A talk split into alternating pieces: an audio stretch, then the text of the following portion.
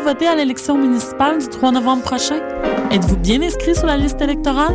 Si votre nom n'apparaît pas sur l'avis d'inscription reçu par la poste ou encore si vous y notez des erreurs, vous devez vous rendre à une commission de révision. Bonne nouvelle pour les étudiants de l'Université du Québec à Montréal. Une commission de révision se tiendra dans les locaux de la librairie Le Parchemin dans le couloir Sainte-Catherine du métro Berry-UQAM du 6 au 17 octobre prochain. Toute information, visitez le www.jevotepourmaville.ca. Le 3 novembre, je vote pour ma ville. Vous aimez les podcasts? Les Mystérieux Étonnants et Choc FM présentent la deuxième édition du podcast All Stars, une émission spéciale qui regroupe certaines des meilleures émissions en balado-diffusion au Québec. Le tout sera diffusé en direct sur www.mystérieuxétonnants.com le 12 octobre à compter de 18h. Le podcast All Stars, un rendez-vous à ne pas manquer. Ici Pascal Bussière. Et Alex Nevsky. T'es un jeune créateur professionnel dans une discipline des arts de la scène? Fais comme Alex, Pierre Lapointe, Mélanie Demers, Evelyne de la Chenelière et Fred Pellerin. Profite de ce tremplin exceptionnel qu'est le festival Vue sur la Relève. En participant, j'ai reçu de nombreux coups de pouce qui ont donné un fier élan à ma carrière. D'ici le 1er novembre, propose ton spectacle à vue sur la relève.com. Présenté par l'Auto-Québec en collaboration avec Québecor, la 19e édition de Vue sur la Relève se tiendra à Montréal du 2 au 19 avril 2014. Tu veux organiser un show, une soirée DJ ou même une soirée d'humour? La Coop Catacombe, c'est la place idéale pour étonner ton événement. Les Catacombes vous offrent une salle de spectacle de 325 places équipée d'un tout nouveau système de son qui garoche. Nous avons aussi une superbe terrasse de 77 places pour y tenir vos 5 à 7. La coopérative de travail Les Catacombes est située au 1635 Boulevard Saint-Laurent, à deux pas de Lucam. Pour plus d'informations, allez visiter notre page Facebook notre tout nouveau site internet catacombe.com.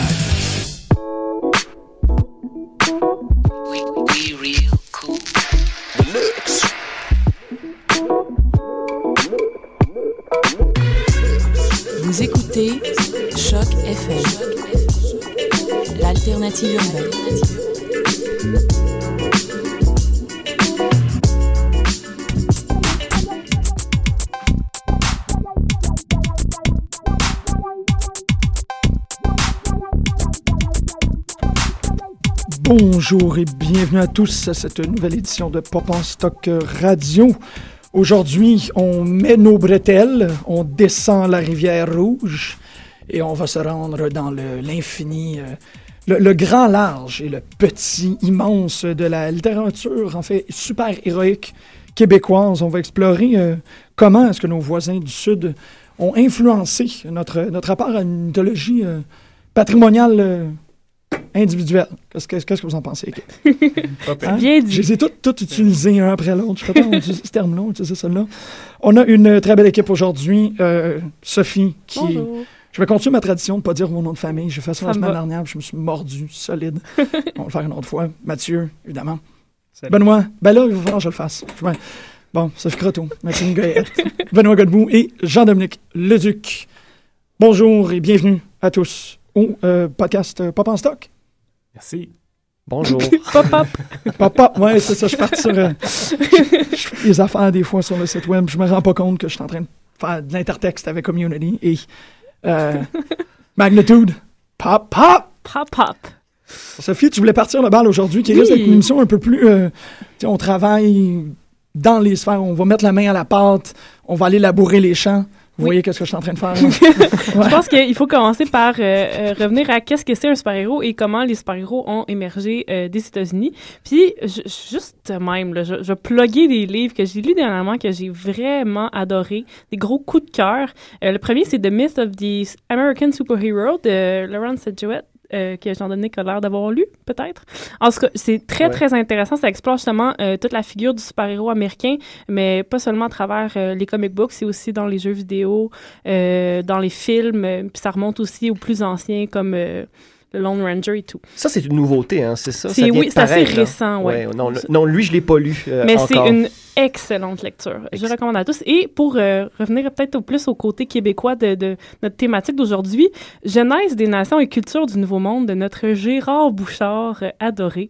Un, livre euh, passionnant sur justement comment les, toutes les nations de, du Nouveau Monde, de l'Amérique, mais aussi de l'Australie, se sont créées puis ont créé leur propre imaginaire collectif. Hum, Donc, euh, deux super bonnes lectures, ça se lit euh, comme un, un Batman sur la toilette. Donc, euh, les super-héros américains. Euh, première chose qu'il faut savoir, c'est que les Américains ont leur propre système de mythologie. Donc, étant donné que c'est une, une nouvelle colonie qui est arrivée ici euh, en Amérique, euh, ils ont, comme toutes les autres, créé leur propre imaginaire. Puis aujourd'hui, on va voir c'est quoi l'imaginaire que nous, nous sommes créés au Québec. Mais les États-Unis l'ont fait en grand. Ils l'ont fait un peu aussi inspiré... des Grecs parce que, euh, bon, déjà dans, dans le discours des pères fondateurs des, euh, de- des États-Unis, il y avait toute ce- ce- cette référence-là constante euh, à, la, à la civilisation grecque, puis à, leur grandeur, mais aussi aux valeurs qu'ils portaient, donc liberté, justice et tout. Donc ça, ça a beaucoup forgé cette mythologie-là des États-Unis et c'est une mythologie qui est... euh, ben, vous connaissez probablement Kimball, justement, le, le, le, le, le mon- le monomythe, puis comment un héros devient un héros. Mais les États-Unis ont formé leur propre monomythe qui est comme que, que, que justement là, dans le livre que, que je vous recommandais, qui, qui appelle le American Monomyth, et qui répond à des critères spécifiques et qu'on justement on retrouve partout dans la, la mythologie américaine. Donc c'est euh, en gros, bon, c'est euh, euh, ça commence toujours avec un Éden, une société où il y a quelqu'un qui arrive de l'extérieur et qui vient euh, rétablir euh, l'ordre parce que les, formes d'autorité en place sont pas capables de le faire. Donc, ce super-héros-là américain, il est né après la dépression. Bon, c'est sûr qu'il y, a- quelques petites origines avant ça, comme je disais justement Buffalo Bill et compagnie, mais il est né après la dépression, surtout celui qu'on connaît bien super-héros américains, des comic books, dans un monde qui était euh, déjà commencé à être envahi par toute la, ce qui est la sérialisation. Donc, euh, les copies des copies des choses, donc, euh, et, et toute l'espèce d'exponentialisation. exponentialisation. Oh, je pense que je l'ai eu. Euh, de, justement, que ce soit de la culture à travers la télé, à travers les journaux et tout. Et euh, c'est aussi né dans une espèce de révolution spirituelle où, justement, euh, les, rel- les religions un peu plus euh, classiques, un peu plus connues, prenaient le bord pour, justement, laisser un peu plus de place à la culture populaire. Donc, ce qu'on voyait à la télé pouvait nous former notre propre spiritualité. Puis je pense qu'aujourd'hui, c'est vraiment ça qui est ancré dans l'imaginaire collectif américain, du fait qu'on peut, on peut se créer notre propre spiritualité à travers la culture populaire. Euh, ces euh, super-héros-là américains, c'est des super-héros qui sont qui ont toujours des origines cachées, euh, des motivations pures, euh, qui recherchent la rédemption et bien sûr qui ont des pouvoirs extraordinaires. C'est aussi des gens qui viennent de l'extérieur de la communauté, euh, qui veulent sauver ou qui, en tout cas, sont perçus par la communauté comme des gens un peu étranges, solitaires et excentriques. Et bien entendu, aussi, leur identité est secrète et ils ont généralement aussi, sans prévoir comment ça se décrit dans les super-héros québécois, mais ils ont une vie sexu- sexuelle inactive lorsqu'ils sont en, mission. Donc, Oh. il y Eh a ben ça là, il y aura est- peut-être à, à dire euh, oui, il y au aurait niveau peut-être à Québec. dire. Et bien Ah, ben aussi, euh, il y, a- il y a toute la notion de vigilitantisme euh, qui, qui est supportée plutôt que, que de l'utilisation de la violence. Euh, Qu'est-ce que j'aurais d'autre à vous dire à, à propos de ça? Donc, ouais, en fait, les super-héros américains, ce qui, est, ce qui est leur euh, rôle premier, c'est de questionner les, les formes d'autorité qui sont en place, euh, de, de voir comment ces autorités-là qui n'arrivent pas à répondre aux besoins de la société, euh, qu'est-ce qui leur fait défaut et comment eux, ils peuvent euh, justement combler ce besoin-là. Et ils répondent surtout aux anxiétés des Américains. Donc, euh, ils sont le reflet de, des anxiétés présentes et surtout futures. Ils sont vraiment un, un beau... une belle façon de réfléchir à, aux valeurs américaines. Euh, et euh, oui. Ben, en fait, ça fonctionne très, très bien parce qu'il y a, euh, du moins, euh, Grant Morrison a publié un, un énorme essai qui s'appelle Super Gods. À lire aussi. C'est le Euh, troisième sur ma liste. Qui traite euh, essentiellement. Ok, t'allais Non, non, l'évoquer? non. Ok. Non, non, mais je veux dire, c'est une lecture à, à faire. C'est ça qui traite de cette nouvelle mythologie post-Kingdom Come, là, Mhm. vraiment le l'âge testamentaire du super-héros. Et euh, dedans, il fait une espèce d'inclusion par rapport à sa, sa biographie, sa vie intime, sa vie personnelle, son enfance en gros, où euh, il raconte que lui, il a grandi à proximité d'une euh, d'une, euh, une base militaire en Écosse et que euh, à cette époque-là, en fait, qui est une époque, ça fonctionne avec une époque d'émergence euh, du- du- de la figure du super-héros. En fait, il y a, il y a des très il y a des pics, si on peut dire, aux, super- aux États-Unis, où les super-héros sont consommés. Et un de ces pics-là, c'est la peur de la bombe. Euh, c'est cette frayeur de la bombe qui est médiatisée de plus en plus et euh, seulement contrecarrée en parallèle par l'omniprésence de Superman.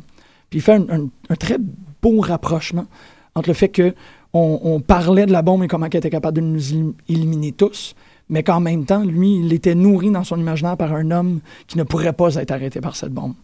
Puis ça partait sur une, je trouve que ça part sur une belle tangente de réflexion, notamment avec le Québec, parce que nos super-héros seront les vainqueurs de nos peurs. Et quelles sont nos bombes à nous? Oui, justement, c'est ça qui est étrange parce que le, contrairement aux Américains qui sont capables de, de nommer leurs ennemis, de nommer leurs peurs, qui, sont toujours en, en situation de, de combat presque, qui sont plus euh, sur l'offensive toujours, puis qui sont très fiers aussi, puis qui sont conscients qu'ils sont un exemple pour tout le monde. Nous aussi au Québec, on, si on n'a pas euh, cette même, ces, mêmes super-héros-là, euh, ou en tout cas dans une, on les a d'une autre façon, c'est parce que je pense que un, un des points de, de commencement de, de réflexion, c'est que justement, on n'a pas, on, on est un peu plus euh, discret peut-être, un peu moins fier de nous. En, en fait, l'hypothèse que j'avance dans mon ouvrage euh, de Qu'il faudrait, qu'il faudrait Faudrait nommer. commencer pas- par présenter, ouais. Ah Ouais, ben ouais. oui, ben écoutez, j'ai- écrit, j'ai osé écrire, mais sans prétention, vraiment, là, en toute humilité. Euh, j'ai écrit un, un premier livre qui s'appelle Le Demi-Dieu, 40 ans de super-héros dans la bande dessinée québécoise. Et si tu me permets, le Ouais. titre est magnifique. Le titre fonctionne et, et est, à- est lisible à une multitude de niveaux. Je je te Ben, le dise, j'ai l'occasion de te le dire, c'est écœurant comme titre. Ben merci, tu me feras penser de te donner un, un petit 5 en sortant. Ça se paye à la fin de l'émission. un rabais sur le livre. Euh, en fait, c'est euh, et Demi n'est pas là pour rien, en fait. Non. Euh, évidemment, au Québec, euh, de par notre culture latine, euh, de par notre américanité aussi, euh, euh, sans vouloir être vulgaire, on a un peu le cul assis entre deux chaises. Et, et, et, on ne répond pas, nous, comme société euh, francophone, aux mêmes idéaux que les Américains de justice, de liberté. Et tu en parlais tout, en- euh, tout à l'heure, Sophie. euh, le super-héros américain est né euh, de la post-dépression américaine euh, à l'orée de la Seconde Guerre mondiale. C'était une façon de- de- d'interpeller euh, le patriotisme et d'incarner cette image-là patriotique et d'insuffler ça aux habitants, aux Américains. Ici, on a beaucoup de recul par rapport aux gens. D'une part, parce qu'on est une société qui aime profondément rire d'elle. Euh, Le Québec, je viens de terminer euh, la- la- en coécriture avec Michel Viau un ouvrage qui s'appelle euh, Les années Crocs, Mhm. euh, qui retrace l'historique du magazine Croc. Et ça, c'est la preuve indélébile, mais vraiment, que comme société, on, on a tendance à rire de soi. Donc, euh, quand on est capable euh, d'une telle chose, c'est qu'on a un certain recul sur nous-mêmes. Et donc, conséquemment, euh, on ne peut pas produire, on ne peut pas aspirer à faire du super-héros au Québec comme on le fait aux États-Unis. En même temps, les États-Unis ont MAD. Ah, ben aussi, ben voilà, mais il y a toujours un, un pan.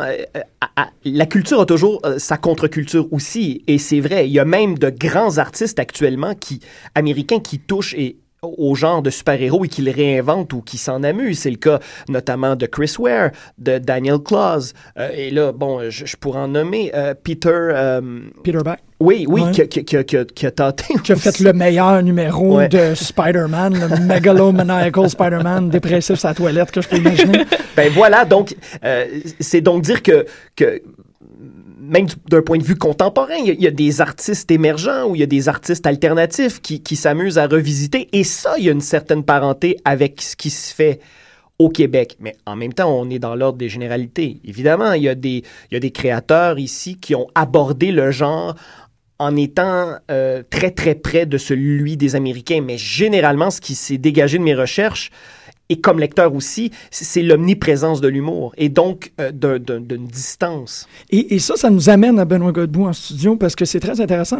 La, discussion tend vers l'imaginaire états-unien qui vient s'embarquer sur le Québec. Mais toi, avec l'Académie des chasseurs de primes, c'est plus de l'intérieur. Le super-héros est rentré de l'intérieur. Il y a pas, du moins en, en l'ayant lu récemment, je vois pas l'influence externe. On dirait que c'est tout de l'imaginaire interne qui sort. C'est possible, mais moi, je le voyais pas tant que ça comme du super-héros. Je sais que l'Académie s'est retrouvée dans le livre de Jean-Dominique. ils se qualifient parce qu'on a des personnages avec des pouvoirs, ils ont des costumes, ils forment une équipe, ils sont héroïques. Euh, mais moi, je vois ça comme de la science-fiction, un peu comme Star Wars. Est-ce qu'un Jedi, c'est un super-héros? On pourrait poser la question. Ben, effectivement. euh, On a, parce qu'on a Mathieu de Panorama Cinéma qui euh, est pas mal un expert sur les genres.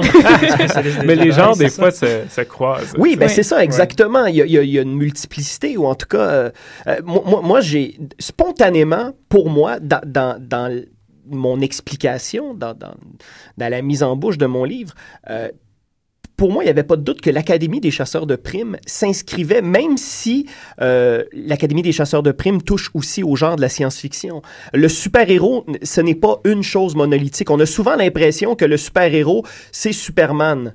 Euh, Mais Superman est de la science-fiction aussi, euh, parce qu'il vient d'une autre planète. Mais c'est- un genre de super-héros. Voilà, c'est un genre, mais euh, d'un point de vue iconique, disons-le, euh, ce qui se rapproche le plus du super-héros euh, iconique, le, super-héros ultime, euh, c'est Superman. D'ailleurs, on n'a qu'à lire euh, All-Star Superman de, du même Grant Morrison pour se rendre compte à quel point euh, c'est un icône parce qu'il a réussi à déboulonner le mythe euh, du super-héros et à se le réapproprier. Et c'est pas chose aisée hein, que de s'approprier Superman et d'en faire quelque chose de, de f- non seulement d'intéressant, mais de, de mythique à ce point-là. Mhm. C'est pas rien.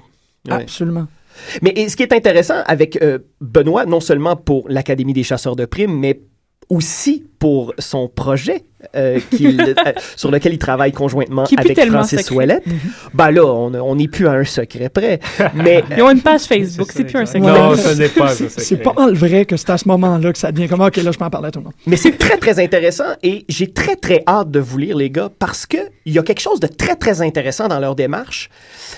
C'est que le genre super-héros vient à la rencontre du folklore québécois. C'est Ouais. une réappropriation, une réactualisation, une, une chose contemporaine, une rencontre des deux genres. Et ça, Ben, euh, C'est la mythologie québécoise parce que là, j'écoutais Mhm. Sophie, puis euh, elle parlait des raisons, puis toi qui parlais des raisons pour lesquelles les, les super-héros inventés, un, un- un côté de patriotisme, un Ouais. côté ralliement, un côté on, on se met ensemble, on affronte ce qui nous fait plus peur. C'est pour ça que j'ai posé la question, quelle, quelle est la bombe qui nous fait peur au Québec? Qu'est-ce que c'est? Est-ce que c'est la peur de perdre son, identi- son identité? c'est Est-ce que clairement c'est, ça euh, pour c'est ça? moi. Moi, je pense que c'est ça. L'assimilation. Mais en fait, c'est même, je pense que c'est plus que ça. C'est, qu'est-ce que c'est cette identité-là, parce qu'on n'est même pas capable de la mettre dans un super-héros qui peut la défendre Mais- euh, au devant tout le monde. Donc, Une des choses, une des, une des raisons pour laquelle on se pose la question, c'est peut-être aussi parce qu'on oublie notre mythologie un peu au Mhm. fur et à mesure ben qu'elle oui. se crée. On, on- on est toujours dans la modernité, puis on, on revient jamais en arrière. Mhm.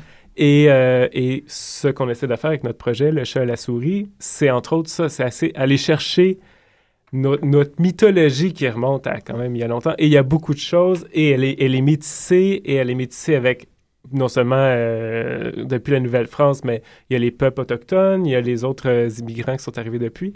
Mhm. Et il y a tout ce qu'on tout ce qu'on crée de nouveau, toute la Mhm. technologie qui est développée au Québec, tout ça. Et on fait une espèce de melting pot. On va chercher euh, des inspirations d'un personnage, un type de survenant, qui, et on lui attribue des pouvoirs, on lui attribue une espèce de- d'éternité, de, de- de conscience du territoire. Et là, et, là euh, j'avais une, une rencontre avec euh, Francis Ouellet cette semaine. Et il me parlait du frère André, puis il me parlait d'Agaguc, puis c'était écœurant. J'imagine. et, et tout ça, et, euh, ben, il y a une grande connaissance de la littérature, évidemment. Puis ça fait en sorte qu'il est capable de lier euh, toute cette mythologie-là et d'en faire une espèce de, de tout euh, qui est, qui est digérable, si je Mhm. puis dire, et qui est intéressant et qui, et qui a quelque chose de jouissif. Là. Il y a quelque chose de... Parce que à, à chaque page qu'on tourne, on reconnaît un, quelque chose de, de notre culture, de notre mythologie. Puis d'une autre façon, peut-être que des adolescents vont lire ce livre-là, puis ils sauront pas la moitié des choses qu'il y a là-dedans. Ils vont trouver ça cool, ils sauront pas que c'est quelque chose qui existe. Puis à un moment donné, ça va, ça va rentrer dans l'imaginaire collectif. Alors voilà, euh, une Mhm. des missions que nous, on s'est donné, c'est un peu de, de pimper notre, notre mythologie québécoise. Ouais. Il y a la possibilité, avec le, le corpus de littérature québécoise d'hier à aujourd'hui, juste pour utiliser l'appellation qu'on a d'un cégep, euh, de faire un, un League of Extraordinary Gentlemen. Ça fonctionne parfaitement Ah oui. bien si on, on prend cette, euh, même la, la euh, Philip Joseph Farmer, la Whole Newton Universe, de faire un univers cohérent où toutes ces personnes-là se sont euh, se sont rencontrés. Euh, J'ai eu l'occasion, à, à quelques reprises, en fait deux, fait que c'est quelques, euh, d'enseigner la littérature terroriste euh, au cégep. Et l'approche que je prends toujours, c'est par rapport à la Trinité. Je prends la Trinité d'ici, Superman, Batman et Wonder Woman, et je dis, ben, ce, symbole-là est tellement fort qu'on le trouve partout. Et je vais vous le prouver en vous disant qu'il existe en littérature terro- terroriste québécoise, parce que le survenant, c'est... euh, Il y, a des- il y a des figures, en fait, il y a des, des figures littéraires qui sont utilisées dans le survenant de Geneviève Raymond qui rappellent l'étoile. Euh, la main du survenant est continuellement posée sur la table et c'est toujours astral. Il y a toujours l'idée qui vient d'une autre planète. Ou du moins, il y a toujours le rappel à une autre planète. Peut-être pas qu'il vient d'une autre planète, ça c'est mon interprétation personnelle. mais, mais Sophie a mentionné le fait que on pense souvent d'un étranger qui arrive et qui vient régler un problème. Il est extérieur à la Oui, communauté, il arrive. Dans le fond, il fait, il met les choses en, en- en- en mouvement. Mhm. Quand il a fini son travail, il disparaît. Mhm. Donc, C'est- euh, T'as la même, t'as exactement la même figure. De l- Oui, excuse-moi. Vas-y. c'est beau. Euh, ben, en fait, ce qui est intéressant, je trouve, avec le, le concept du super-héros au Québec, c'est que euh, j'ai l'impression qu'on a plus de facilité à les écrire, à les définir, à les piocher justement dans notre terroir puis notre folklore. Euh, on a beaucoup plus de facilité à faire ça que de se trouver des, des vilains, des super-vilains euh, Mhm. dignes de ce nom. Oh, Puis- moi, j'ai pas de misère. Ben, ah, a. Les Anglais. Non, je sais, mais justement, ça, ça demande beaucoup comme question. Euh, Qu'est-ce qui euh, compte quoi, en fait, ces, ces personnages-là c'est doivent quoi- se battre? c'est. C'est c'est quoi la, la grande menace? Il ne faut pas oublier que quand même, au, au Québec, on est une société qui, euh, ben, en général, cherche, cherche pas la guerre. sais, Une société très, très pacifiste qui ne qui, qui ch- cherche pas trop à foutre le trouble. Mm. Euh, et qu'en contrepartie, les, les super-héros américains, je crois, pourquoi ils sont aussi forts et pourquoi ils ont traversé l'époque, euh, l'é- l'épreuve du temps, c'est qu'ils sont nés, la majorité, euh, dans les années 30 et 40, où est-ce que l'ennemi était très facilement désignable. C'était Mhm. Hitler, puis tout le monde s'entendait là-dessus. Euh, Aujourd'hui, mettons que tu, je sais pas, que, que, que tu fais des, des références au souverainisme, par exemple, tu vas nécessairement diviser ton, ton, ton, ton lectorat. Je veux dire, le- le- le- le, l'ennemi commun est plus, est plus si évident que ça. Les, les Américains sont encore cette- ce, ce, ce don de s'en trouver, mais Ouais. ici, c'est, quand même un, un problème. Mais une même les Américains sont plus subtils qu'avant. Oui, oui, c'est Si on, parle- si on pense à des, des BD comme X-Men, C'est clair. on a toutes sortes de- de- de- d'enjeux qui sont plus si manichéens que ça. Oui, mais la guerre froide est terminée aussi. hein. Ouais, exact. Et je pense que l'apogée de la guerre froide, c'est The Dark Knight euh, de, de Frank Miller. Je pense Mhm. que là, on a atteint. Je pense pas qu'on, que, dans la littérature américaine, qu'on ait, ait été plus loin que ça comme, comme cauchemar. Et je pense qu'ici au Québec, et c'est pour ça qu'on fait appel tant à la dérision chez nos super-héros québécois, au Québec, là, on est notre propre ennemi. On n'a Exactement. qu'à regarder l'actualité. Nos anxiétés, c'est nous-mêmes. Et voilà! On, on- On on- s'empêche de tourner en rond, on se met des bâtons dans les roues. Puis est-ce qu'on a vraiment fait du chemin depuis Menot? Je sais pas, tu sais. Est-ce que. Ben moi, je peux vous assurer que non, parce que mon travail sur le magazine... Non, non, mais c'est vrai. Écoutez, moi, je viens de passer un an et demi à rédiger un ouvrage qui retrace l'historique du magazine Crow. J'ai passé un an et demi de ma vie à lire, relire, re-relire le, le- le corpus, hein, les Ben 189 numéros, plus Titanic, plus Mad Québec, plus Anormal. Et 30, 40 ans plus tard... Les gags, on les rit encore et ça, c'est très malheureux. Ouais. C'est- C'est c'est la preuve que comme société, on a très peu évolué. Et pour faire un parallèle avec votre projet du chat et la souris, ce qui est terrible au Québec, c'est nécessairement on a un problème identitaire. Parce que non seulement on n'est pas capable comme société de s'incarner au présent et de s'affirmer, non seulement ça, mais tout ça, c'est parce qu'on n'arrive pas à se souvenir, on n'a pas de mémoire commune, on n'a pas, euh, on a le complexe d'infériorité, euh, on a le côté catho qui, qui- en tout cas, qui est encore omniprésent parce que y- y- la génération de nos parents et, et- et de nos grands-parents et de nos arrière-grands-parents ont baigné là-dedans. Et donc, conséquemment, on dirait qu'on n'arrive pas à une maturité. Et je pense qu'il n'y a pas pire ennemi dans la vie que nous-mêmes.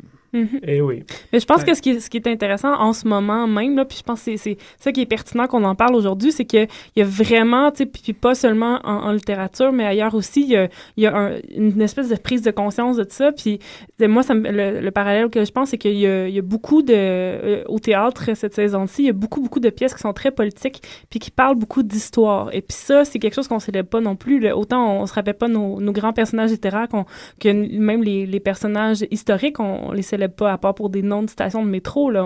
On ne sait pas qui est Laurier vraiment, à part une statue dans un parc, une station de métro et tout. Puis euh, là, il y a une pièce qui a eu lieu à l'Espace Libre qui a ouvert la saison qui mettait en scène McDonald's, Laurier. Euh, puis il y en a un autre euh, le théâtre d'aujourd'hui qui mettait en scène Gilles Duceppe et d'autres personnages. Et puis là, on, on, on, en faisait des vrais héros, des vrais super-héros qui venaient sauver le Québec. Puis ça, ça prend, ça prend de plus en plus de place dans toutes les sphères de la culture, je trouve, ce côté-là historique. C'est comme une nouvelle tendance. Oui, de, de, de, justement, de, en fait, des gens, des gens qui ont conscience de ce, ce qu'il faut peut-être commencer par le passé pour se construire au présent. Mais même, avez-vous passé, vous, euh, sûrement, Jean-Dominique, le projet M? Ben oui. Mm-hmm. Qui envoie des astronautes québécois dans l'espace. C'est une série de science-fiction tournée euh, avec des Québécois, fait par des Québécois. Ça va jouer sur Z-Télé, je crois. Mm. Euh, oui, je, je me souviens pas sur quel portail, mais c'est Éric Piccoli, notamment, qui fait du super boulot. ouais. Puis là, on a clairement une nation québécoise qui a envoyé des astronautes dans l'espace. Mhm. Donc, Mhm. encore une fois, on, on- là, tu parles de l'histoire, on- du passé, un peu du présent que j'ai du CEP, puis un petit peu de futur Oui. avec ce projet-là, par exemple. Puis nous aussi, ça se passe dans le futur, notre affaire. On, on- on s'en va en 2030. Fait qu'il y a un beau futur pour le Québec. C'est-à-dire Il y a la un- nouvelle... Pas nécessairement, c'est. Mais il y a une nouvelle Ouais. génération, chose certaine, de créateurs. Effectivement, c'est valable au théâtre, c'est valable en bande dessinée, c'est valable dans, dans toutes les sphères culturelles, je pense, au Québec. Peut-être moins en télé, parce que les gens en place en télé, et je ne partirai pas sur ce sujet, de grâce. Moi non plus. Mais euh, les gens en place euh, qui ont le pouvoir euh, euh, sont beaucoup trop vieux et euh, pensent à autre chose qu'à renouveler. Mais, euh, et je ferme la parenthèse. Mais une chose est sûre, on sent l'émergence d'une jeune génération qui a envie de se réapproprier son identité. Et je pense que l'événement récent qui nous a prouvé ça, même si ça a déplu à plusieurs personnes, c'est le fameux printemps Ben oui, ben oui. où on a vu des gens, pas toujours pour les bonnes raisons, investir les rues, évidemment, il y a eu, il y a- il y a- il y a eu de la bisbée, évidemment, il y avait des fouteurs de troubles, mais le fond, là, le- le- la pulsion de fond, qu'est-ce que c'était en fait le printemps érable? C'était identitaire. Au-delà de la crise étudiante, c'était- vraiment un relan du cœur identitaire. Et moi, je, je, je pense que ça, ça, ça a rapidement créé euh, un précédent et je pense que dans les années à venir, on va ressentir euh, les bienfaits euh, de, de cet événement. la, la charte en est la première conséquence, je Mm. pense aussi, là, de cette affirmation identitaire-là, Oui. Non seulement, auquel tout le monde a envie de participer maintenant. Ça, Ouais, c'est drôle. mais hein. non seulement un précédent, mais je pense que ça nous reconnecte à une autre grande époque où on a commencé à faire du super-héros. Puis on a, la- Mathieu, tu étais venu parler de ça. C'est en fait l'Expo 67. Oui. Et, et comment est-ce que c'est c'est vers ces années-là qu'on a commencé à voir l'apparition de super-héros forts, notamment dans le cas américain? Euh, non, ben en fait, euh, Non? l'Expo 67 il fait, fait plus un caméo. euh, dans, ben, c'est ça qui est drôle, c'est que chez Marvel, euh, le Mont- Montréal puis le Québec est apparu quelques fois depuis, en fait, la, la première apparition date de juin 1943 Ah oui. dans un numéro de Captain America, le numéro 27. Donc, c'est la première falloir que tu fois rajoutes un chapitre à ton livre, ben, c'est- Il n'y a, pas de super-héros québécois, mais ça se passe à Québec, au Parlement. Euh, Il y, a, il y a Mackenzie King, euh, puis, qui est à l'époque le premier ministre du Canada. Puis, en fait, euh, il y a des stratèges, euh, des généraux canadiens qui sont en train de jaser de la guerre en Europe. Puis, euh, il y a le consul allemand qui est dans les parages, qui est en fait un espion nazi. Euh, Oh, donc, euh, ben, c'est ça. Puis là, il y a une espèce de, de, de. Il prend en otage une fille au Parlement, puis Captain America, puis Bucky, qui sont de passage à Québec pour euh, une espèce de... Tiens donc. oui, donc c'est ça, qui sont de passage à Québec pour... euh, à l'époque, ça s'appelait pas le Carnaval de Québec, là, mais en tout cas, le, le- la Ah fête d'hiver ouais. Ils sont Québec. venus fêter. Ah, il était Ils sont wild, venus hein? faire le party avec bonhomme Non, carnaval. mais c'était des gens raffinés, là. Ils allaient dans des Ben, places exotiques. Ce qui est euh, drôle, c'est que ça se passe en 43, donc en principe, ils sont supposés être au front, fait que c'était c'était genre leurs vacances de Noël. il y avait des- Moi, je dis que c'est les duchesses. C'est ça, exactement. puis, euh, puis donc, il euh, s'ensuit une course euh, sur traîneau à chien à travers la vieille capitale. Wow. Donc, Wow. euh, c'est c'est quelque chose. C'est c'est- Oh d'un 10 pages, là. C'est c'est- c'est pas mal drôle. Puis, euh, il y, a- il y a quelques apparitions après ça là, de, de Montréal, euh, et, euh, en fait, du Québec euh, à travers là, les années euh, 40, 50. Euh, et il y a un numéro très drôle de Daredevil, le numéro 34 en 67, qui se passe à l'Expo 67. Où est-ce que Beetle capture Daredevil à New York et il se dit euh, C'en est fini de ton identité secrète. On va prendre un camion, on va, on va te ligoter, on va te mettre dans un camion, puis on va t'amener à l'Expo 67, puis on va te démasquer devant les caméras du monde. Euh, ce, qui, est surtout drôle là-dedans, parce que concrètement, ils ont- ils- les, les Canadiens, de la façon dont ils sont représentés, sont l'évolution, euh, je pourrais dire ça, ils n'ont pas évolué depuis les années 30-40. Dès les années 30, les Canadiens sont toujours représentés par la police montée. Par exemple, chez Action Comics, euh, dès, dès que Superman traverse la frontière, il y a nécessairement un gars de la police montée. Euh, mais bon, en 67, c'est encore le cas. Ce qui est drôle, par contre, c'est en arrière-plan, on voit Montréal. On voit le, le pavillon de la France, qui est devenu le Casino de Montréal. On voit le pavillon des États-Unis, qui est devenu la biosphère. Euh, et Daredevil se bat dans ce décor-là, Euh, ce qui est assez drôle. Puis euh, son, euh, son acolyte, euh, comment il s'appelle? Foggy, Foggy Foggy Nelson. Nelson. Ah. Et, euh, et je ne sais pas plus pourquoi, est aussi à Montréal pour l'expo. Ben, sûrement pour du sirop d'érable. oui, c'est ça. Il y a un truc cliché de même. Mais, mais bref, tout ça pour dire que la représentation du Québec aux yeux des Américains reste... euh, en fait, le Québec fait partie du Canada. C'est juste une Mhm. autre province.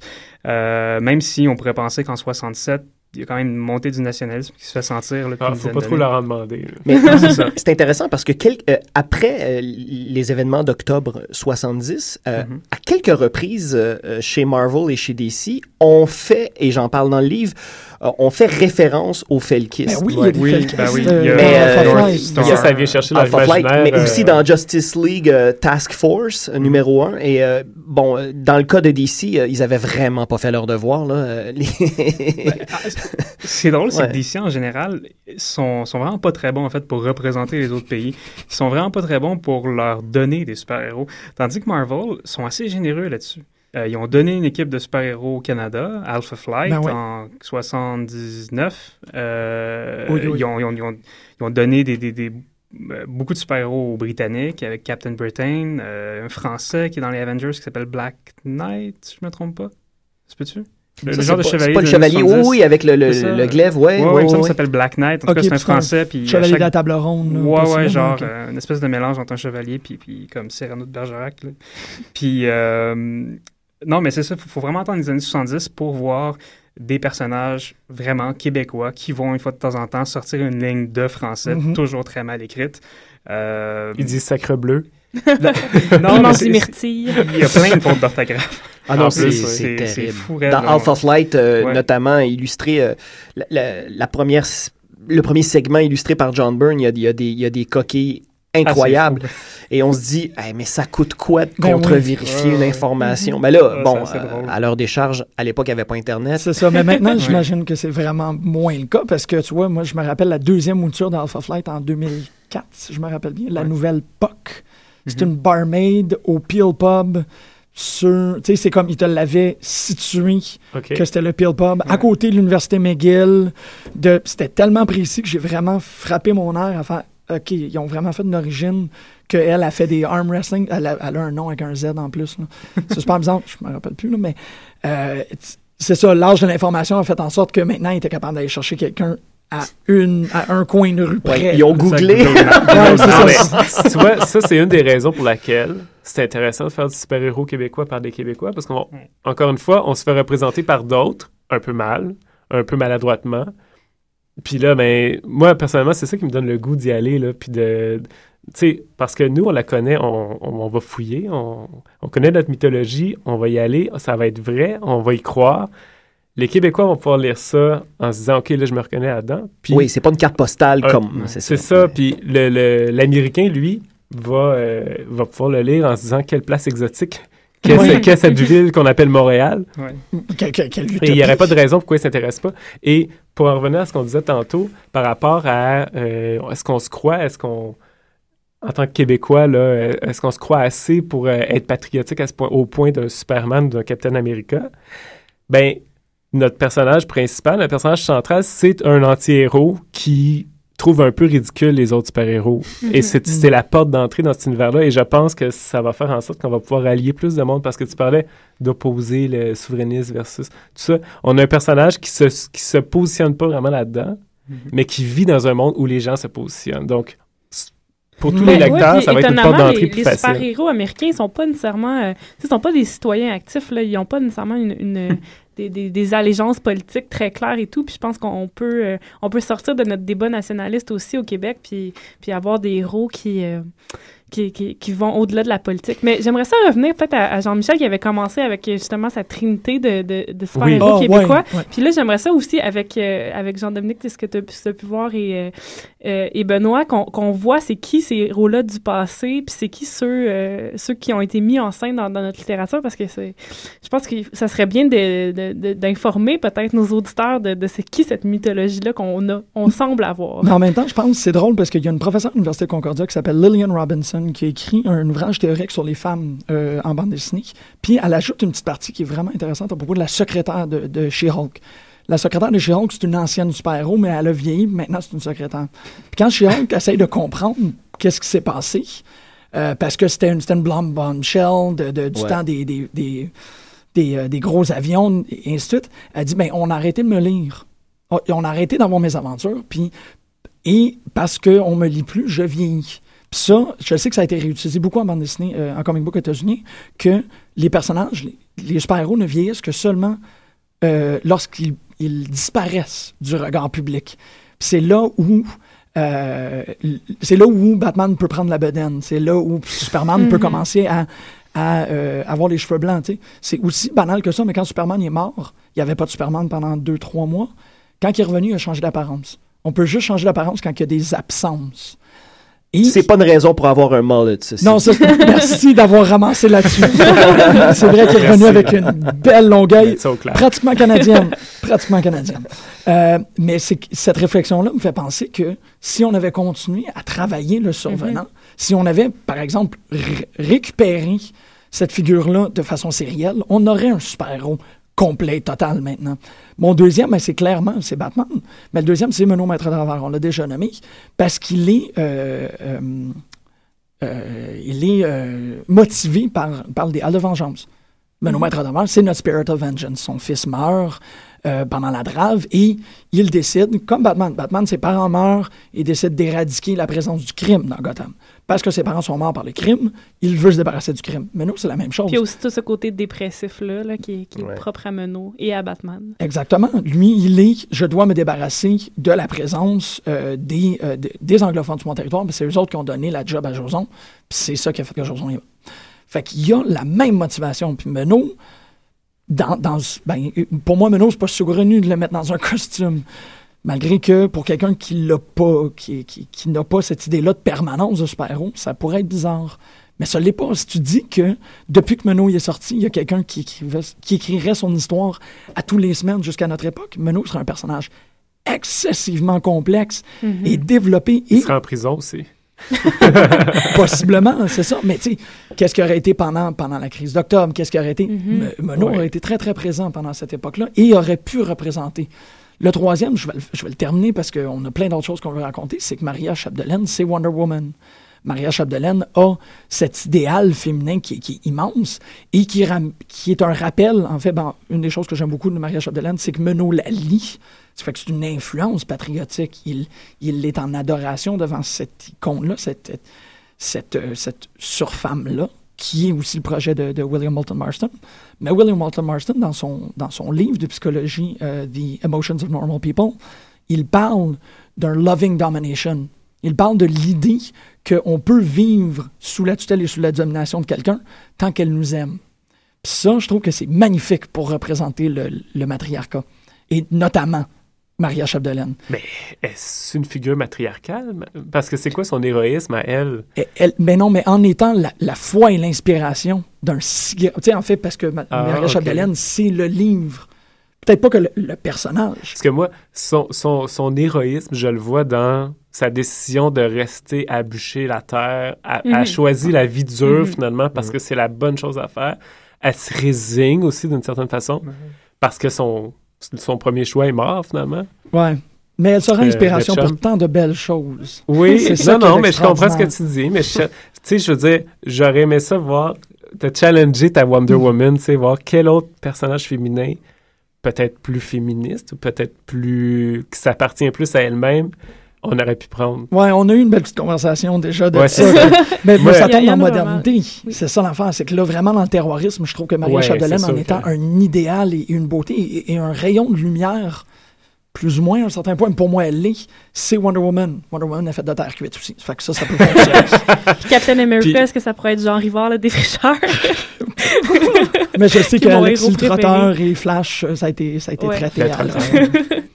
Ben, c'est ça. Fait qu'il y a quelque chose. Mais bon, ça, ça termine. C'est super intéressant. Oui. Puis euh, qu'est-ce que, qu'est-ce que, justement, par rapport plus à, à- à ce qui a été écrit, comment est-ce que ça s'est, euh, en bande dessinée, euh, Jean-Luc, je, te- je te regarde, mais les gens ne Ouais. voient pas te regarder. Euh, comment est-ce que ça s'est... euh, Il a traité de flamand man!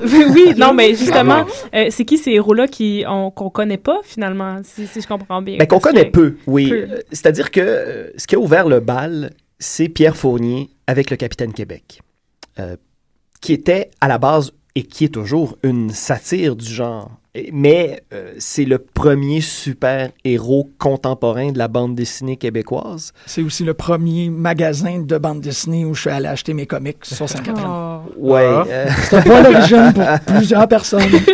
Ouais, ça d'ailleurs, euh, c'est un peu nébuleux cette histoire-là de parce que parce que Ouais. le commerce avait euh, créé une image de marque, un espèce de super héros qui s'appelait le Capitaine Québec. Noir et blanc, qui avait l'air un peu plus de Space Ghost. Là. Ouais, m- mais bon, évidemment, Capitaine Québec. Mais d'ailleurs, euh, j'en répertorie deux, Capitaine Québec. Euh, même si phonétiquement ils sont liés, euh, il y, il y a deux personnages qui, dans la même décennie, ont existé. Il y a Capitaine Québec de Pierre Fournier avec un K, mais il y a aussi de Robert Schoolcraft, euh, qui était euh, à l'époque aux éditions Héritage, qui a notamment donné, qui a enseigné par correspondance euh, des cours de, de bande dessinée. Il avait fait un, une histoire en huit planches du Capitaine Québec, mais Capitaine avec un C. Et c'est très intéressant parce que les premiers super-héros québécois, il y a un lien identitaire très très fort. C'est-à-dire que, par exemple, dans la mythologie du Capitaine Québec, Capitaine Québec, c'est un espèce de hippie, euh, fume du pot, euh, il est très cool, et la population québécoise ne l'aime pas. Il a un fan et c'est un jeune anglophone. Alors déjà, en et, et- et- dans, le, dans la première aventure du Capitaine Québec, il combat Frogman qui l'attaque à, à, à coups de pistolet de, de soupe au pois. Alors il y a, y a- y a vraiment, euh, bon, c'est satirique, euh, on s'amuse, mais déjà là, je trouve que l'aspect identitaire est bien campé. Dans le cas du Capitaine Québec de Robert Schoolcraft, alors euh, Capitaine Québec euh, a un partenaire qui est un anglophone et tout le long, euh, même s'ils combattent un ennemi commun, ils trouvent le moyen de s'engueuler parce que ce sont deux cultures distinctes. Et finalement, ils se rendent compte que c'est uni dans... Et, et là, l'image est pas très, très subtile, il faut le dire, mais en fait, le message que ça dit, c'est euh, mettons de côté nos querelles euh, fédéralistes, nationalistes, unissons-nous, soyons forts, soyons un Canada uni. Et euh, bon, alors, on- en même temps, on parle de ça, c'est la montée du nationalisme, c'est quelques mois après l'élection du, la du Parti québécois au pouvoir en 1976. Donc, euh, jusque dans les... En fait, je vous dirais que jusqu'au premier référendum, il y avait vraiment un rapport identitaire très, très fort. Et après la, la, débâcle, après la, la douche froide de- de- du premier échec référendaire, tout à coup est arrivé les années 80, euh, donc une ouverture un peu plus grande sur le monde, une culture populaire plus implantée. Le- le- c'est aussi l'époque du vidéoclip, euh, du cinéma. Et donc, là, euh, tout à coup, euh, le, comment je pourrais vous dire, le nationalisme, c'est un peu moins en vogue. Et on n'a qu'à regarder la culture euh, québécoise de cette époque-là. Euh, tout à coup, les, les chanteurs québécois ne chantent plus le Québec. Ils, ils chantent des trucs beaucoup plus génériques. Euh, Ils sont pop. Oui, son pop, le synthétiseur débarque. Donc, bref, on, on on- on quitte un peu, euh, si on veut, on quitte un peu cette espèce de sujet-là. Ceci dit, il y a des personnages dans les années 80 qui continuent à répondre à un aspect un peu plus identitaire. C'est le cas notamment de Nordgard, de Gabriel Morissette et Mark Shanblum. Encore là, c'est extraordinaire. On a un tandem de créateurs, un francophone, un anglophone, qui s'unissent ensemble pour créer un personnage. Euh, et donc, si Nordgard est un personnage sérieux, et je vous dirais même qu'à certains égards, il était avant-gardiste parce que c'est une des premières fois au Québec et même au Canada qu'on abordait le super-héros d'un point de vue naturaliste, un peu à la Alan Moore. Euh, donc, c'était la première fois ici là, tout d'un coup, c'était plus des bing bang zap. Euh, non, le, le- le personnage, il y a un unicorn, une espèce de bracelet sur le bras qui lui confère des pouvoirs. Euh, il se met en équipe avec Fleur de Lys. Et là, tout à coup, il y a un traitement un peu plus naturaliste. Et c'est le même tandem qui, dix ans plus tard, très peu de temps après le deuxième échec référendaire, vont créer Anglo-Man, qui est un super-héros, euh, un, digne, re- euh, un digne défenseur du multiculturalisme et du bilinguisme. et qui sont les méchants là-dedans? Ce sont tous, en fait, ce sont tous des politiciens. Il Ces parle de son bouclier à Angloman. Voilà. Il parle de son bouclier. ben, alors, il, il a un bouclier euh, à, à restop. Donc, cette espèce de... de, de- Oh vo- non, ben voilà, oui, c'est ça, c'est ça. Mais, mais c'est pas le... Il y a aucun lien avec le village de Nathalie pour les gens qui nous écoutent. Pas peu. C'est vrai, on n'a pas parlé du gros bon sens. Ça fait aussi, ça fait aussi partie de notre mythologie, si tu veux, le Ben, village oui, de ben Nathalie. oui, ben oui. Et, et donc, c'est ça. Et, et moi, je trouve ça très, très intéressant, Angloman. Et je me dis, à la lumière de tout ce qui se passe présentement dans notre actualité, ne serait-ce qu'avec la commission Charbonneau, où tout est déjà scénarisé d'avance, là, c'est incroyable. là. On n'a plus besoin de faire de gags. Tout, tout sort tel quel. Euh, et, et pas plus tard qu'il y a deux semaines, j'en parlais justement à Gabriel Morissette, je lui disais, mais à quel point il faudrait qu'Angloman reprenne son bouclier? Et reprenne du service avec Poutinette et avec euh, West euh, Island Lad parce que l'actualité est tellement riche. Imaginez un angloman euh, avec son, son stop rouge pendant le, le printemps érable. Alors lui, au lieu d'avoir un, un carré rouge, un octogone rouge. Alors, euh, C'est très beau, Je- ça. mais non, mais je- Ouais, Ça, ça titille, là. non, Tu- mais les- je- moi, je, je- vraiment, je serais très, très heureux de voir un retour. Je serais très, très heureux aussi qu'un éditeur, qui d'un éditeur ou d'un ou d'un journal, parce qu'il faut savoir qu'Angloman a été publié euh, dans la Gazette, dans The Mirror notamment, euh, dans The Hour aussi. Donc, s'il y a jamais il y a un, un journal à l'écoute ou un éditeur, Toi. il y a là eu... Oui, oui, toi. Faut que tu en anglais. toi. Oui, euh, oh, non. je ne rendrai service à personne. Mais bref, euh, c'est, c'est- donc si Angloman reprenait du service euh, présentement, il répondrait exactement à un pan identitaire. Mais en même temps, c'est ça, c'est encore très, très lié à la politique. Il n'y a rien qui. Il n'y a pas de super-héros québécois qui sont pas euh, liés, qui sont pas nationalistes d'un côté ou de l'autre, dans le sens où ils sont pas euh, euh, souverainistes ou plutôt justement pour le, le- le Canada uni. Donc, Ben, le meilleur, que- le meilleur exemple c'est de ça... politique. Ouais, ouais, Oui, ouais, c'est, c'est- ouais, ouais. oui, c'est clairement affirmé comme ça. Euh, j'ai le bonheur comme acteur de, de jouer euh, dans une web série qui s'appelle Heroes of the North. Euh, Tu joues dans Heroes of the North. ben oui, moi je fais un méchant felkiste. Alors moi je Oh! Ben, ben, dis pas mauvais service, là.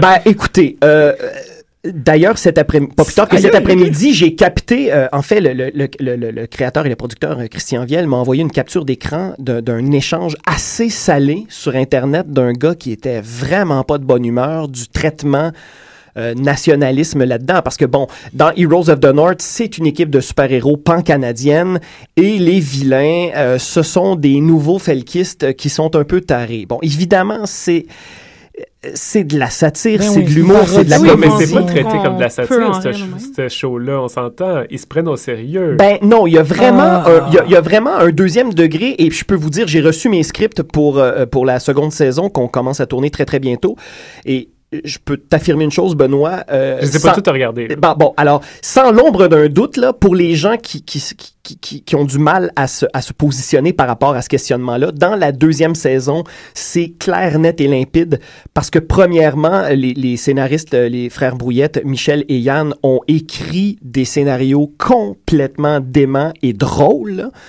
Et euh, les felkistes vont être beaucoup plus présents. Bon, c'est sûr qu'ils sont tarés. En même temps, On peut l'être. ben non, mais comme société, nous les francophones, Oui. on rit constamment de nous. Et là, il y a des... Bon, évidemment, quand on recontextualise les felkistes, il y a quand même eu mort d'hommes, euh, c'est sûr, mais en même temps, il y a une distance et c'est tellement affirmé et c'est tellement euh, gros parce que ça passe nécessairement sous le spectre de la comédie, que, ben, encore là, il y a une distance. Euh, et, et puis, et moi, vraiment, euh, j'assume totalement ça. J'embrasse ça et j'en ai même créé un personnage encore plus taré qu'il l'était dans l'écriture. Mais ça, c'est mon. Ton interprétation. ça, c'est mon. Non, non, mais non, non, c'est- c'est c'est mon plaisir de, de comédien d'essayer de, de, de Ben oui. créer un personnage. euh, de- Mais ce qui peut être fatigant, c'est que t'as- si t'as pas le, le, le contrepoids, c'est ceux qui pourraient Oui. être fâchés de ton, de ton personnage le seraient peut-être parce que c'est le seul personnage québécois, par exemple. Je, je sais que c'est pas le cas, là. Non. Mais, euh, tu sais, Non, parce qu'il y a beaucoup, il y a- même au Canada anglais, hein, il, y a, il y a des gens qui s'offusquent de la chose parce qu'ils trouvent que les super-héros canadiens sont pas bien représentés dans Heroes of the North. Alors c'est très drôle parce que des deux côtés, il y a des gens qui trouvent ça drôle, qui prennent leurs pieds, et des deux côtés, il y a aussi des gens qui se sentent interpellés puis qui sont qui sont froissés. Donc Ah ouais.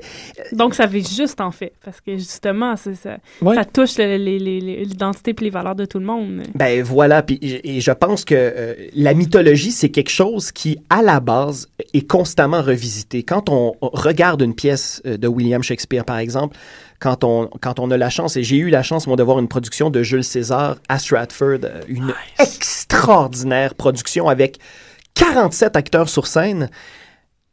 Alors là, tout à coup, on la connaît l'histoire de Jules César.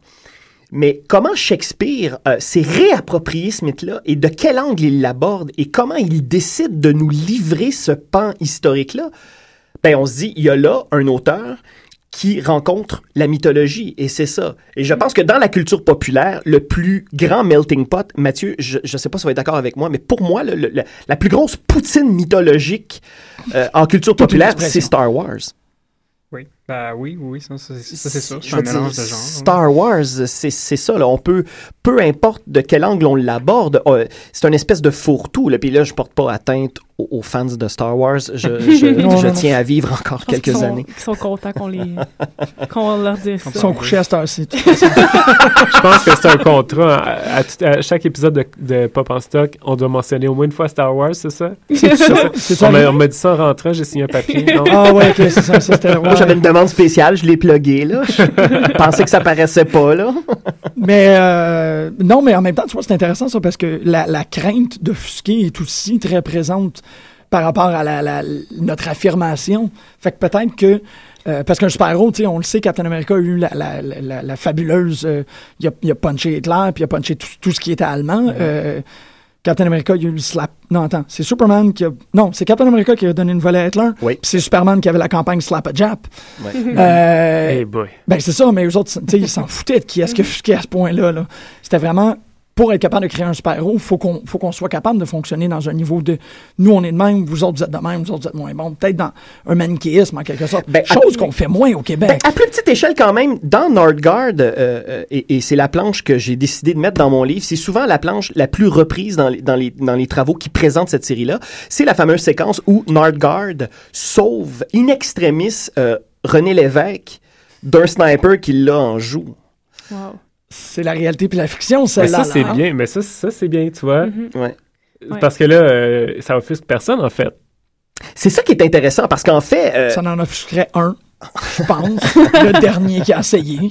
Ah oui. Mais son opinion, mais, mais, mais c'est vrai, donc là, Ouais. il y, y a comme une espèce de contrepoids qui fait que, effectivement, c'est intéressant parce que c'est un, c'est un croisement de, de, de, de, de deux cultures et c'est ça se réapproprier. Mais là, dans ce cas-là, on parle d'un respect mutuel. Voilà, exactement. Clairement, René Lévesque va, va être reconnaissant, d'une part, Ouais. puis d'autre part, Norgard a cru bon, de, de- même si, par exemple, il n'était pas d'accord avec ses visées politiques, de le défendre parce qu'il s'est dit voici un homme honnête qui a un projet, c'est pas parce que je suis pas d'accord avec lui que je vais le laisser se faire tuer. Et non, et surtout que son Hmm. costume, c'est une feuille d'érable. Alors imaginez la feuille d'érable qui, Ouais. qui, qui porte secours à la.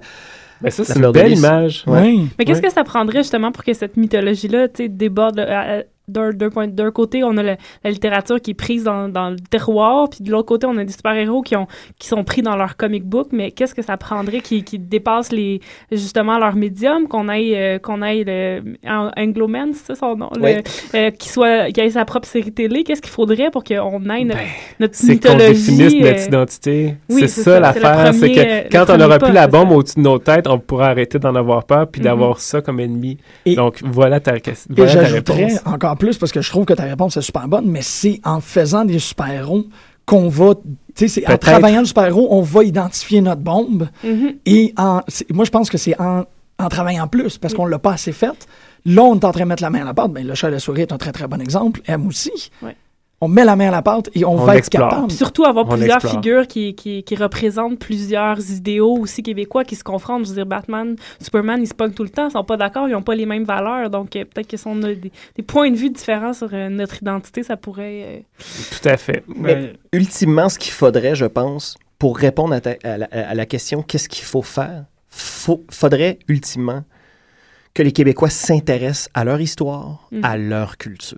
Mais Et ça, la c'est en en culture, faisant. oui, mais exactement. en Mais la culture, introduisant cette culture-là dans la pop culture. Ben oui. Mais là, peut-être que c'est ça. On, on va aller chercher, là, euh, Projet M, et on va aller chercher dans la science-fiction. Il y a du théâtre qui se fait qui est, qui est historique. On, on- tu sais, on va en réinjecter dans Ben le fond, oui. puis on va voir ce que ça va donner. C'est comme euh, des expérimentations Mhm. euh, en laboratoire. Là. On sait qu'on va gagner quand ça va se rendre euh, dans une série télé à TVA. Oui. Ben, ju- justement, ce que je trouve intéressant, c'est que euh, c'est sûr que c'est extrêmement difficile de définir, euh, de se définir, puis de se définir encore plus à travers un super-héros qui est un, un concept... euh, Un idéal, ben, là. un, idé- Ouais, ouais. un idéal, puis qui est à la base aussi un concept américain. Euh, puis l'exemple, par exemple, je trouve de... euh, son nom, North Star, qui est justement le personnage de Marvel, qui est homosexuel. Euh, ce qui est drôle avec ce, ce personnage-là, c'est qu'il est... j'ai- j'ai- j'ai- Puis il n'y a rien, y a rien d'homophobe dans ce que je veux dire, c'est qu'il est, pour l'éditorial de Marvel, avant tout homosexuel. On se balance un peu de ses pouvoirs, il est vraiment là pour, pour, pour marquer un peu la, la différence. Représenter une minorité. C'est ça. Mhm. Puis sa sœur, euh, elle, je trouve, est une espèce de belle métaphore du Québec. Elle, a un problème de personnalité. ben, elle est bipolaire C'est ça, elle est complètement. bipolaire, puis elle Schizophrène. change. Non, en fait, elle est schizophrène. Elle n'est pas bipolaire. Elle est Euh, carrément schizophrène. là. Elle a, Ouais. elle a- oui, Ouais, oui, elle a vraiment une, une personnalité Elle a comme huit euh, aurora. Elle, elle est dédoublée, là. C'est ça. Ouais. Puis Ben, une son personnalité pouvoir. qui parle juste français, une personnalité qui parle juste anglais. Des fois, elle feel euh, sadomaso. Des fois, c'est c'est- c'est C'est intéressant. Ben, c'est ça, mais C'est vraiment un drôle de en la personnage. mettant sur papier, on est capable d'identifier quelque chose à propos du Québec parce qu'on dit, ben, elle est de même. Oui, mais en même temps, c'est un, c'est un espèce de lieu commun, de- un lieu commun, puis c'est la carte postale. C'est pas Ben oui. anodin que ce soit North Star qui soit le héros homosexuel Ouais. de Marvel. C'est un francophone, c'est un Québécois. Who cares? C'est ça. Hum, Ouais. Il y a aussi pas du nous, Québec chez on s'en fout tellement. C'est ça, mais c'est que l'image du Québec chez Marvel, c'est euh, il y, il y en a seulement deux, c'est à peu près l'unique homosexuel de, de, de tous les mutants, puis euh, puis celle qui euh, qui sait pas, euh, qui sait jamais qui elle est, qui est en quête identitaire, ce qui est quand même, une- je veux dire. Qui- Ce qui représente quand même bien le Québec. Qui, qui- si je ne me trompe pas, le Québec, c'est la, c'est la première place en Amérique du Nord où le mariage gay a été euh, légalisé. euh, légalisé. Euh, puis oui, c'est vrai, on a un problème d'identité. Ben, ça fait Ouais. des personnages intéressants au Ben oui. moins. Au moins. Ben oui. Absolument, parce qu'on est des personnages intéressants. Le Québec est fascinant Ouais. et le monde est fasciné par le Québec. Ça prend pas grand euh, voyage à faire pour réaliser que si tu prenais qu'un fleur de lys euh, sur ton sac à dos, les gens t'arrêtent.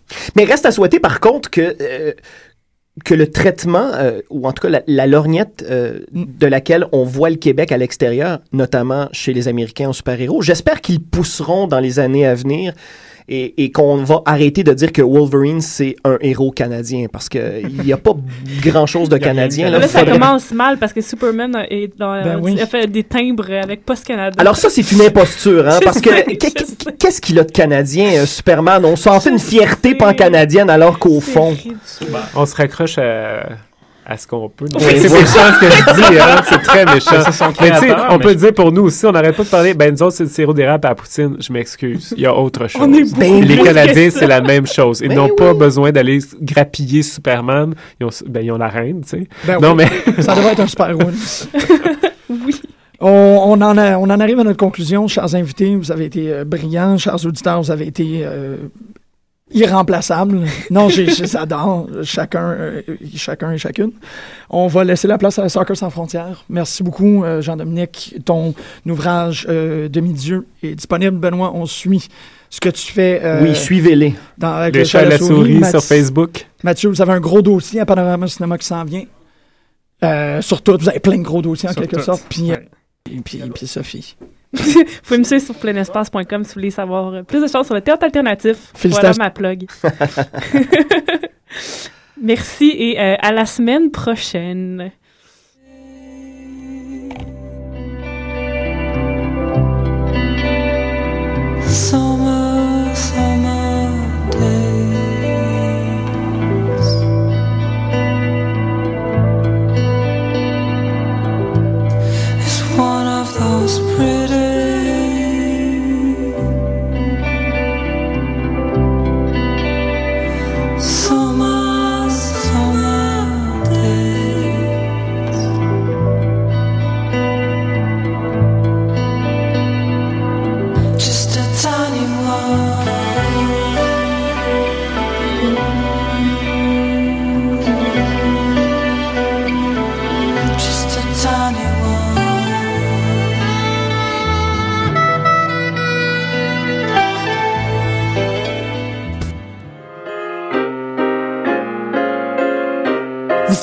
À l'élection municipale du 3 novembre prochain? Êtes-vous bien inscrit sur la liste électorale? Si votre nom n'apparaît pas sur l'avis d'inscription reçu par la poste ou encore si vous y notez des erreurs, vous devez vous rendre à une commission de révision. Bonne nouvelle pour les étudiants de l'Université du Québec à Montréal. Une commission de révision se tiendra dans les locaux de la librairie Le Parchemin dans le couloir Sainte-Catherine du métro Berry-UQAM du 6 au 17 octobre prochain. Pour toute information, visitez le www.jevotepourmaville.ca. Le 3 novembre, je vote pour ma ville.